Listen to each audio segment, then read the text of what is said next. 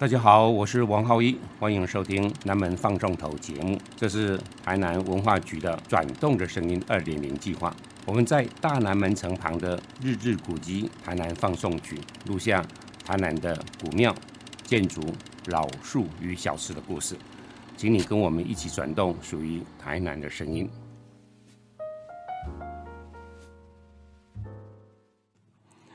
在庙口说书系列二，从承天府城隍庙到万福庵的赵墙。话说，郑成功在台湾十五个月的时间，他创建了开基天后宫。其实，在十五个月当中，他也建了一个庙。这个庙很特别，是明朝的战神之庙。如果文雅的讲，叫做武庙。每个朝代。每个朝廷都有不同的自己国家的战争守护神。如果是清朝，他是关公；如果是明朝，他是玄天上帝。再往外，如果到了宋朝，他就是姜子牙。有主神，也有很多的配神。不管怎么样，这是一个朝廷在首都他必须要有的一个公共建筑。有了武庙，当然也要有文庙。有了文庙，也需要一个城隍庙，这三个代表的是皇上皇权所能够管辖的地方。郑成功只建了五庙，之后的郑经终于跟陈永华开始要好好的治理台湾，那是一六六四年的时候的事情，也就是说，郑成功的大明已经统治台湾三年多了。当时候的陈永华跟他的老板郑经建议，台湾如果要成为一个反清复明的基地，有三个条件：第一是人才，第二、第三也是人才。我们需要教育，所以恳请郑经先生，那我们就盖一个文庙吧。台南的孔庙就在这样子的一个背景所创建的。过了一年，元宵节刚过没多久。深夜应该是在三点半、四点不到的时间，第一次举行祭孔。这一次的祭孔总共来了三千多个人，你可以想象，当时候台湾读过书的充其量也只不过是三千多人，所以所有的读书人、读过四书五经的人，当天深夜四点的时间就跪在台南的孔庙。开始祭孔。当这群人跪下来的时候，汉文化其实就在台湾站了起来。台南的孔庙外墙，我们知道是丹红色，而丹红色这是周朝最尊贵的颜色，只有周天子，还有很特别的一个诸侯国叫做鲁国可以用，因为鲁国是周公的封邑国。周公曾经担任过摄政王，所以他的位阶跟周天子一样。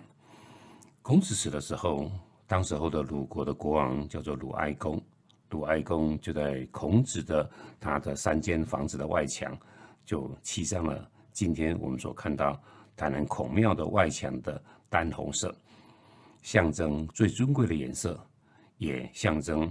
这是周朝的最重要的、珍贵的文化资产。当然，台南孔庙的整个建筑虽然经过了一些的改变，不过方向是一致的。它是标准的坐北朝南，象征的皇权南面而往。南面而往这样子的一个概念，一直呢是在过去历史上的朝代当中非常重要的一个中心思想。所以，一个首都的武庙。或者是文庙，包括城隍庙，它一定呢是这样这样子的一个中轴线，然后展现出来的。台南的武庙呢是清朝的武庙，叫做四点武庙，在赤坎楼的旁边，它也是坐北朝南。不过比较特别的是，明朝的守护神或者说战争之神，那他呢就是拜的是玄天上帝，而玄天上帝呢是北极星的信仰。所以这个寺庙比较特别的样是坐南朝北，而且整个的庙完全是以黑色为主题，因为青龙白虎，然后北边的话就玄武，玄武管的就是黑色，而南边的朱雀管的是红色。所以今天的北极殿就是郑成功当时候也创建出来的这样子的武庙。所以有一天觉得可以把它改成明四点五庙，而今天的四点五庙前面应该再加上一个清四点五庙。好，我们话说回来，台南孔庙呢，并不是只有祭拜孔子，其实它是一个学校。所以，我们今天看到台南孔庙前面有全台首学，如果把它换成白话文讲，那就是明朝、清朝的台湾大学。当时候，台湾的年轻的黄金头脑都在这边读书的。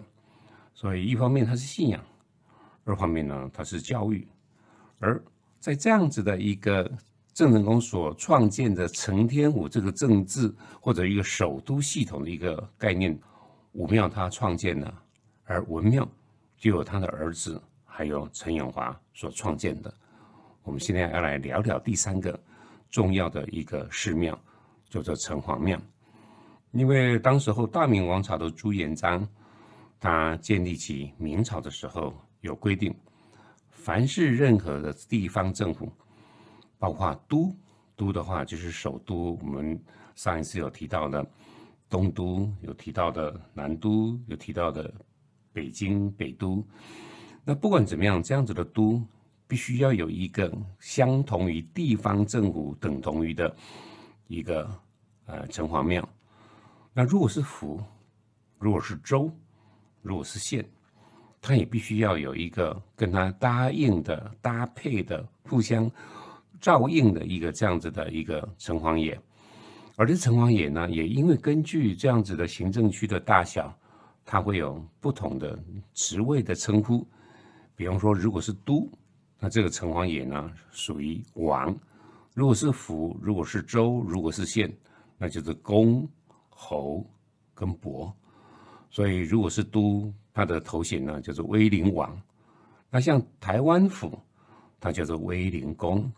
如果呢这个地方是州，就像我们所知道的徐州啦、汉州啦、襄州啦，各样子的历史上面的一个名称。当时候如果有的城隍爷，他们呢叫做威右侯；而如果是一个县，那叫显右伯。台南是一个府，所以台南的城隍庙。就叫做威灵宫，在这样子的系统当中，你大概可以看到，到了正经接手，变成在治理台南这段时间，所有的公共建筑或者是一个朝廷首都规模的建筑呢，就已经慢慢慢慢的成型了。其实，在台湾的寺庙当中，我们如果是直接专注在台南旧城这个区域。过去呢，因为有二十三年啊大明王朝统治，接下来有两百一十三年大清王朝统治。在大清王朝统治之前，将近五分之四的时间，台南呢都一直呢是台湾最重要的人口，不管是交通、经济还是政治，都是首善之区。所以在这个地方，朝廷不管是大明还是大清。他们会设置了很多的官庙、藩方的庙，所以不只是刚刚的武庙、文庙，甚至于城隍庙。比方说，在清朝的时候，那已经变成了一个正式的宫庙。那它其实是来自于大明王朝的时候就已经所创建的，像是观世音菩萨。那今天的成功路上有一个大观音亭。它就是属于佛教系统的观庙，那旁边呢有一座跟它尺寸一样的，叫做新济宫，它拜的呢就是道教的保生大帝，保生大帝就是医神，就是健康之神，而观世音菩萨呢，就是在心理上的救苦救难。两个庙并列，一个是佛，一个是道，摆在一起，你大概可以想象整个。当时候的台湾的政治或者民心，乃至于生活，它都有一个渐渐到位的一个感觉。就这样子，台湾就在一个建筑物、一个建筑、一个公共建筑，甚至于一个庙宇当中，就渐渐的往前走了。在这个时候，整个年轻的康熙皇帝登基的，他慢慢长大的一个过程。我们知道，当时候的主要的摄政王呢是鳌拜。那鳌拜当然在皇帝还小的时候，他有经国的方略，所以他讲着呢，就是希望呢在台湾的政经能够投降。他说啊，如果你投降了，我就封你八闽王。闽呢，我们知道就是福建的意思。那为什么叫八闽呢？因为福建总共有八个府。而台湾呢，只不过是一个台湾府而已。所以换句话说，我给你八倍的统治的疆域，你来这个地方变成了一个封疆大臣，甚至于呢，在这边可以称王了。当然，郑经呢不吃这一套，所以呢，在台湾就渐渐渐渐的整个呢开始治理，开始呢整个像卧薪尝胆这样子的一个国家的运势开始慢慢慢慢在酝酿。可是。你知道，在清朝在整个历史的过程当中，吴三桂开始造反了。他联合其他的广西、广东的这些的诸侯王，开始要造反了。这时候，康熙皇帝也长大了，自己也掌权了。所以，这整个呢，一个浩浩荡荡的，对一个大清而言，它是保卫战；对大明而言呢，它是要借壳上市。两边呢就这样子的，有了三年、四年、五年的战争，在这个期间，当然郑经也觉得机不可失，所以也派出了台湾有非常多的军事船，甚至以以水师为主的部队呢，也占领了金门、厦门。过去那是他父亲反清复明的基地，就这样子，刚开始的时候还不错。有些的收获，可是最后一个一个所占领的地方，又还给了大清反扑的力量。郑经最后还是没有办法成功，退回到台湾来。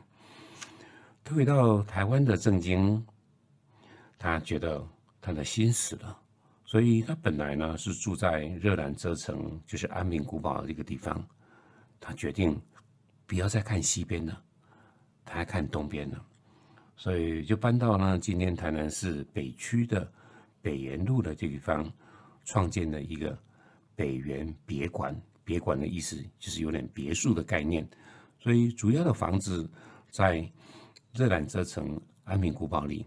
那现在不住那儿了，所以他也把他的母亲，他的母亲就是郑成功的夫人，就接到那个地方来。所以从此呢，在一个地方看着。东边，而西边呢，就在后脑勺，他不管了。郑经他的雄心壮志，他对他父亲的承诺，其实已经云淡风轻的。而当时候主要的帮助他的陈永华，虽然呢不断的鼓励他，可是灰心丧志的郑经，他已经燃不起任何的一个热情的火，所以在。郑经三十九岁死的时候的前一年，他死的那一年呢，是一六八一年。换句话说，离郑成功来的时间啊，已经二十一年了。在前一年，就是陈永华他已经去世了，抑郁而终。因为台湾的当时候的整个的治理，已经不是陈永华，而是由另外两个大将，这个叫大将，一个叫刘国轩。一个叫冯锡范，他们掌权，不管是政权还是兵权，他们都掌了。所以陈永华看到这样子台湾的政治的局面，当然他退隐江湖。可是忧郁症吧，当初当然没有这样子的记录，可是可以想象他是不开心的，是难过的，而且看到自己的老板如此这般的不振作，你可以想象他的心是痛苦的。所以在他也不是年纪很大的时候，四十六岁的时候他就去世了。当然，对现在人而言，哇，那真的是年轻的不得了。不管怎么样，台湾的局势改变了，而郑经他这时候因为有很多的一些疾病，甚至于他变得很胖，所以在一个下午的时间中风就死了。死了之后，因为没有留下谁是接班人，所以就形成了政变的一个温床。台湾又发生第二次政变了，这次是由他的大儿子跟第二个儿子郑克璋，一个叫做郑克爽，这两个人，当然一个是长子，一个是次子，可是不同的母亲所生的。最后，拥戴老二的郑克爽的这边的所有的将军用计，就把郑克章呢给杀死了。台湾陷入到了一个由十四岁不到的郑克爽来统治的时间。当然，你也知道，这位才国二生吧，怎么能够治理呢？背后就由冯锡范跟刘国轩他在掌控。变成这个引武者了。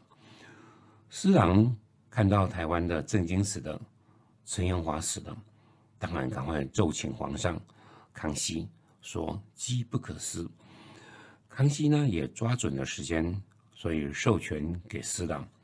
所以施琅呢也率领了大军，大概一万五千人吧，就从铜山岛，铜呢金银铜一铁的那个铜，然后呢就进攻。澎湖，澎湖当时候呢是属于郑经或者大明或者说南明所统辖的，或者说台湾的政权所统辖的地方。他们呢就开始呢攻今天的马公庙上面那个妈祖庙，当时候叫做牛妈经。但刘国轩呢是台湾的部队的总司令，他就守在那个庙宇当中，也派出的部队。在海上跟施琅互有胜负，在这个互有胜负的过程，当然更惨的是，本来应该赢的，可是刘国轩他侥幸，甚至于他误判形势，整个呢在施琅的部队呢就退守到一个叫做八兆岛的这个地方，没想到刘国轩的部队强攻。那它是一个很难攻的一个岛，它的整个的地理环境其实蛮特别的。